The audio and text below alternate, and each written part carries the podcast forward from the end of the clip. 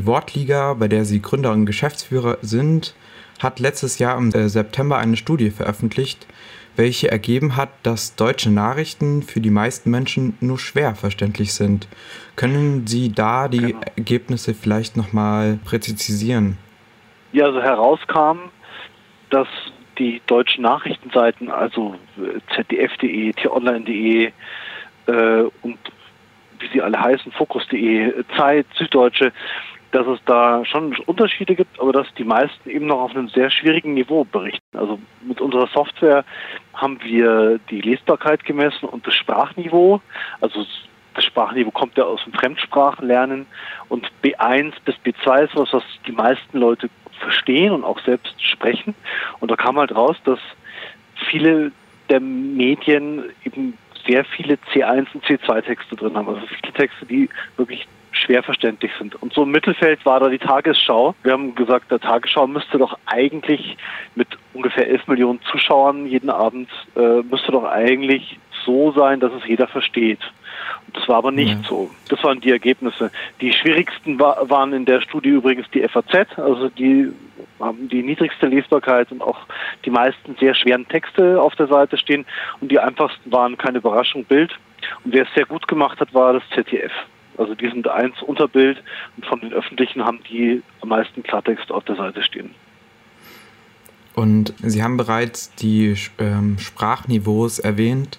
Haben Sie die Sprachniveaus als die Kriterien äh, genommen für diese Erarbeitung und vielleicht können Sie ähm, äh, allgemein, ähm, also ich habe gesehen, dass Sie äh, bei dieser Studie da die Sprachniveaus äh, als Kriterium aufgenommen haben, aber würde gerne auch nochmal allgemein fragen, ähm, was, äh, was die genauen Kriterien bei dieser Arbe Erarbeitung waren. Ja, also wir machen ja verschiedene Studien. Jetzt bei den Medien haben wir gesagt, wir machen das Ranking auch wirklich anhand der Sprachniveau-Punkte. Also wir haben für jede Sprachniveau-Stufe haben wir eine unterschiedliche Anzahl von Punkten vergeben.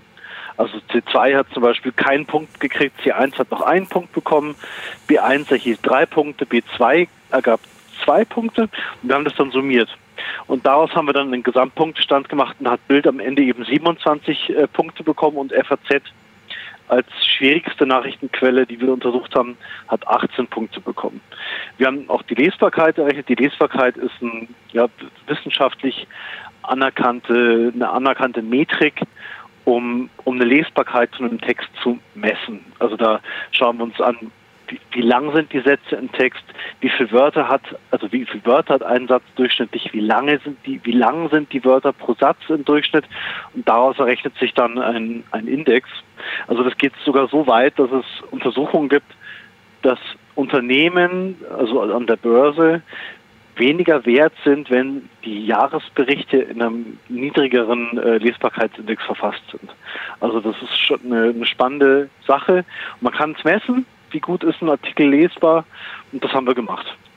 Und als Sie die Studie dann veröffentlicht haben, Sie haben jetzt auch gerade schon die Tagesschau erwähnt, die da irgendwie im Mittelfeld war, ähm, wurden Sie von äh, ARD aktuell zu einer Sendungskritik eingeladen um halt die genau. Verständlichkeit der Tagesschau zu analysieren. Wie kam es zu dieser Einladung?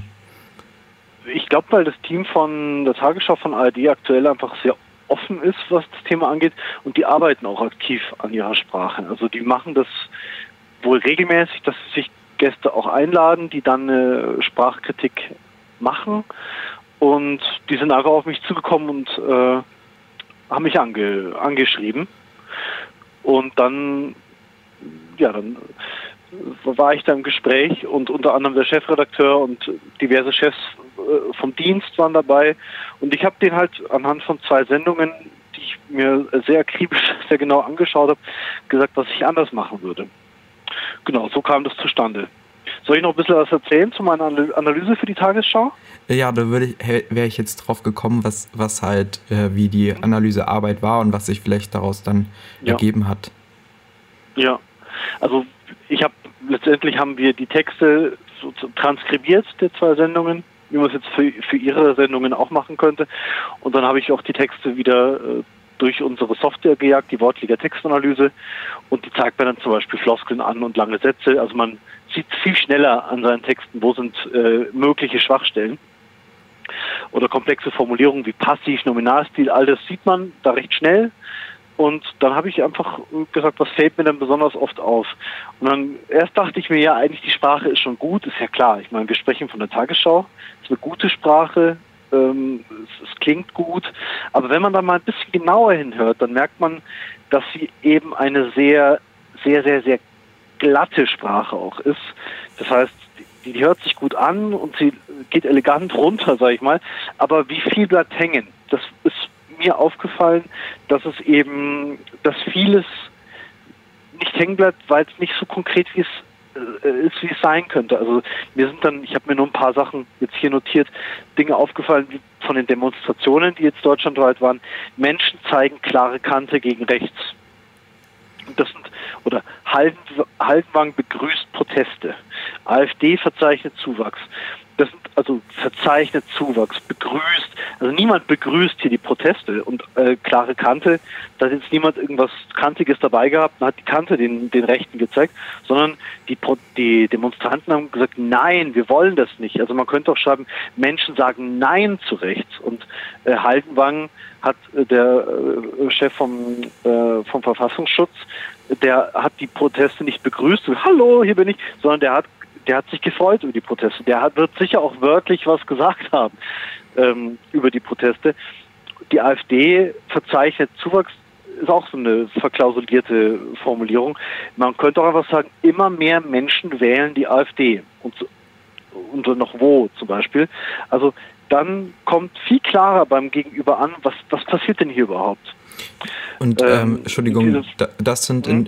das sind in diesem Fall dann ähm, komplizierte Nachrichten, ähm, aber ähm, was können halt ja. solche klaren Nachrichten eigentlich ähm, bewirken oder was genau, was können die bewirken bei dem Publikum? Ja. Wollte ich mit meiner langen Rede sagen, je, je, je, klarer, je klarer die Nachrichten sagen, was, was Sache ist, desto genauer kommt das beim Publikum an. Dann kriege ich ein genaues Bild.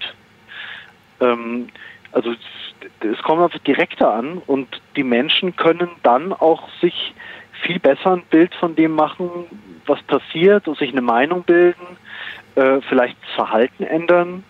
Also zum Beispiel, wenn, wenn man jetzt sagt, man möchte, die Nachrichten möchten tendenziell vor der AfD warnen und sagen, wenn ich sage, AfD verzeichnet Zuwachs, das klingt viel milder als immer mehr Menschen in Deutschland wählen die AfD.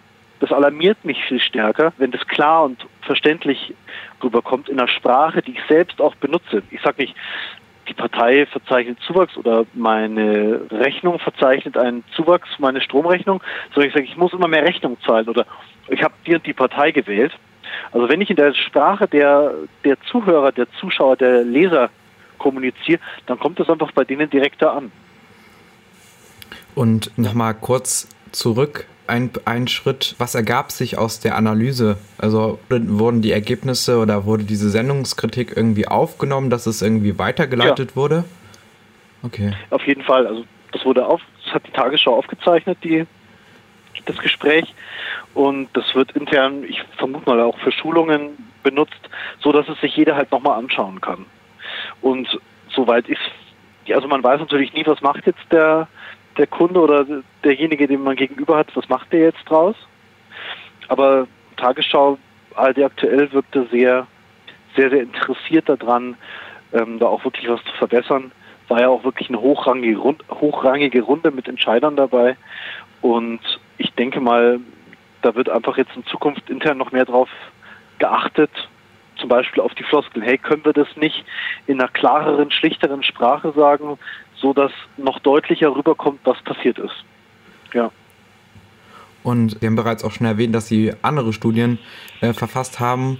Unter anderem gibt es auch, oh nein, das ist ein Fehler von mir, aber eine, äh, eine andere Studie der Gesellschaft für genau. deutsche Sprache äh, von 2009, äh, die mhm. besagt, dass 86 Prozent der Deutschen zum Beispiel Schreiben von Ämtern, Behörden und Gerichten nur schwer verstehen und genau. ähm, da habe ich mich gefragt, inwiefern eigentlich dann sich nicht auch Nachrichtendienste oder allgemein JournalistInnen sich auch etwas äh, Gedanken machen müssten, wenn sie halt nicht über die Zugänglichkeit sich Gedanken machen.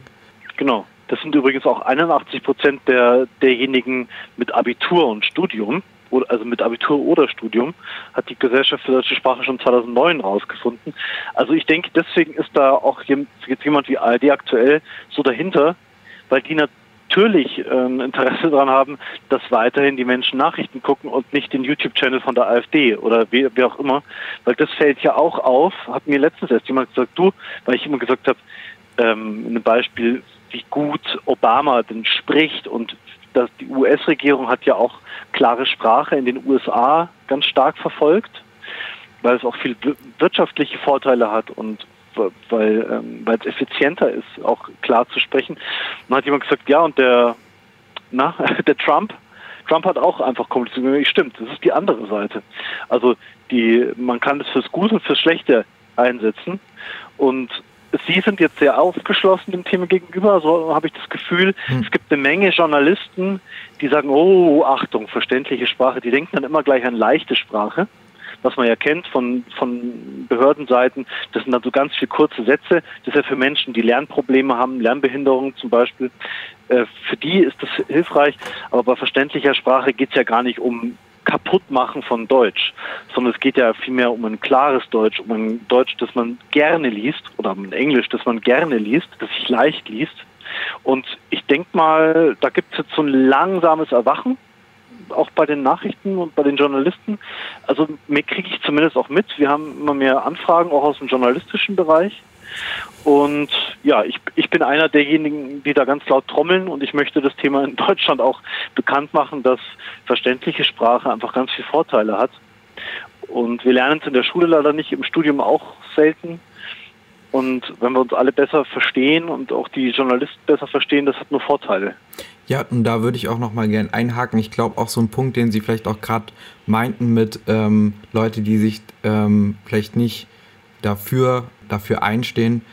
Ich hatte auch gleichzeitig auch ein bisschen den Gedanken, dass es ja auch wichtig ist, ähm, Fachbegriffe zu benutzen, die ja. natürlich nicht vielleicht gleich jeder versteht, ähm, da man ja auch als äh, Journalistin eine Pflicht äh, hat, ähm, Informationen äh, der Wahrheit irgendwie auch so ähm, ja, äh, getreu zu veröffentlichen. Mhm. Was meinen Sie, wo, äh, was meinen Sie, ist, wo ist da irgendwie so ein kleiner mhm. ähm, Konflikt oder so ein, ähm, wie kann man da so eine Waage halten? Ja, also es ist für die für den Journalismus ein Problem, wenn zum Beispiel äh, so ein Satz fällt, das war jetzt nur ein Beispiel in einem Artikel von mir, die Durchführung von Reformen äh, ist für die Regierung eine Priorität. Das habe ich jetzt zum Beispiel für meinen Artikel übersetzt als die Regierung will Reformen schnell umsetzen. Dann habe ich aber Widerspruch bekommen, Moment mal, von einer anderen Übersetzerin, Priorität heißt für mich was ganz anderes. Und das ist das Problem. Wenn wir Fachsprache benutzen, dann müssen wir zumindest den Kontext, den Zusammenhang klar machen. Dann müssen wir sagen, was wir damit meinen. Also wir können schon ein Fachwort benutzen, äh, oder so eine ja, Priorität ist ja eigentlich eher ein Fremdwort, das man auch auch viel klarer formulieren könnte. Aber wenn man jetzt äh, ein Fachwort benutzt, fällt gerade keins eins, aber so der fiskalpolitische Spielraum wird zunehmend enger, wäre so ein Beispiel. Fiskalpolitisch. Man könnte stattdessen auch sagen, der Staat hat weniger Geld zum Ausgeben. Jetzt könnte man natürlich sagen, der fiskalpolitische Spielraum wird enger. Das heißt, der Staat hat weniger Geld zum Ausgeben. Man kann ja beides machen. Man kann es zumindest erklären dann ist man auf der richtigen, auf der sicheren Seite. Also ich verstehe die Menschen, die sagen, Fachbegriffe äh, sind wichtig und äh, notwendig. Trotzdem zeigen Beispiele auch aus den USA, dass zum Beispiel das Recht, äh, Gesetze wirklich in den USA, da gibt es einfach schon seit Jahrzehnten Bestrebungen, auch die Gesetze klarer verständlich zu machen. Da hat eine Behörde sich, ich glaube, es waren 4,4 Millionen Nee, das war ein korrigierter Brief, es war ein verständlich gemachter Brief. Aber die Behörden dort sparen zum Teil auch richtig viel Geld, weil sie Gesetze leichter formulieren.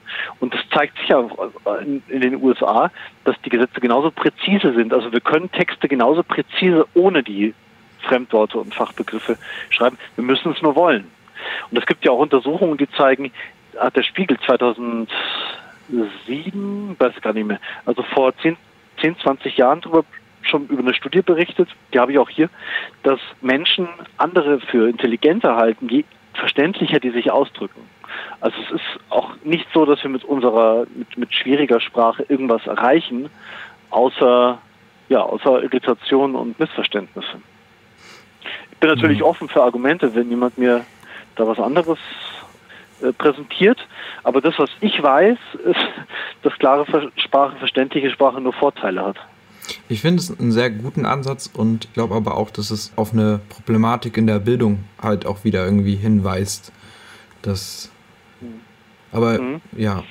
Ja. Ja, äh, ich, mein, äh, ich denke immer gerne an den Harald Lesch. Der kann ja, Professor Harald Lesch kann so toll Sachen aus dem Weltraum erzählen, wie, wie Sterne funktionieren oder was man zumindest darüber weiß. Und um was wirklich verstanden zu haben, um was einfach zu erklären, muss man es wirklich verstanden haben. Also ich würde, klar, es ist wichtig, dass man vielleicht auch als Journalist zum Beispiel weiß, was Fiskalpolitik heißt. Äh, aber es ist auch wichtig, es besetzen zu können. ich glaube, es ist beides wichtig. Ja, voll. Also äh, und es halt ähm, nicht nur irgendwie auswendig irgendwie irgendwo abzulesen ja. und dann wieder irgendwo anders einzutippen, ähm, also irgendwie so Copy und Paste ja. zu machen, sondern es auch wirklich wiedergeben zu können. Also äh, da gebe ich genau. Ihnen voll recht. Und ja, also ja. genau. Vielleicht dazu noch, was Sie gesagt haben, Bildung. Viele Dinge übernehmen wir ja einfach und sagen dann ähm, äh, disruptive Technologien, aber wir haben nie wirklich hinterfragt, was heißt das denn? Oder Diversität fördern. Jeder hat dann so ein bisschen was anderes im Kopf. Und ich finde so diese Pseudofachsprache, die gar nicht wirklich nötig ist, die, die macht die Dinge unnötig kompliziert und erschwert auch, dass beide über dasselbe nachdenken. Was heißt für dich Diversität, was heißt für mich? Also, was heißt es? Wenn man es klar benennt mal, was es heißt, dass, ähm, ja, dass äh, so Menschen so und so behandelt werden sollen oder wie auch immer, dann wird es klar. Und äh, ich glaube, es ist eine riesige Chance, äh, darüber zu sprechen, äh, Dinge, Dinge mit schlichteren Worten, so dass es alle verstehen, zu sagen, weil dann wird auch, dann verstehen sich alle besser. So eine, eine gute Sache. Und gerne würde ich noch auf Ihre Textanalyse-Software hinweisen. Dort ist es nämlich möglich, äh, Texte auf eine Verständlichkeit zu prüfen. Und da würde ich Sie noch fragen, für welche Art von Texten kann diese Software eigentlich genutzt werden? Also die meisten Texte, die äh, unter die in der Wortliga Textanalyse analysiert werden, sind schon Sachtexte, auch journalistische Texte viel. Es gibt ganz viele Menschen, die im weitesten Sinne Marketingtexte damit kontrollieren, wie verständlich die sind. Es gibt aber auch Redenschreiber, auch politische Redenschreiber, die die Software benutzen. Also die Einsatzmöglichkeiten sind ganz, ganz breit. Ich würde sagen, wenn jemand jetzt einen Roman schreibt, es gibt auch Leute, die überarbeiten ihre Romane damit, aber da hat man natürlich viel mehr äh, künstlerische Freiheit. Da kann ein Satz auch mal über eine ganze Seite gehen, wie ja manche Autoren zeigen. Äh, und da würde unser, unsere Software rot markieren und sagen, Achtung, Satz ist zu lang, versteht man schwer. Also ich würde auch, ich würde eher sagen, es ist stark auf den Sachtextbereich bezogen. Und wir bringen bald noch eine neue Software raus, die dann auch vollautomatisch Texte vereinfacht. Also wenn zum Beispiel Leute einen Brief von einer Behörde, vom Finanzamt bekommen und den nicht verstehen, dann sollen sie zukünftig den mit unserer Software verstehen können. Das ist unser Ziel. Genau. Und die wortliche Textanalyse ist wirklich eher für Autoren, auch viele Studenten, Studenten benutzen es, äh, ganz viele im Studium, im Beruf. Und für die, die regelmäßig schreiben und die sich besser ausdrücken möchten, für die ist dieses Tool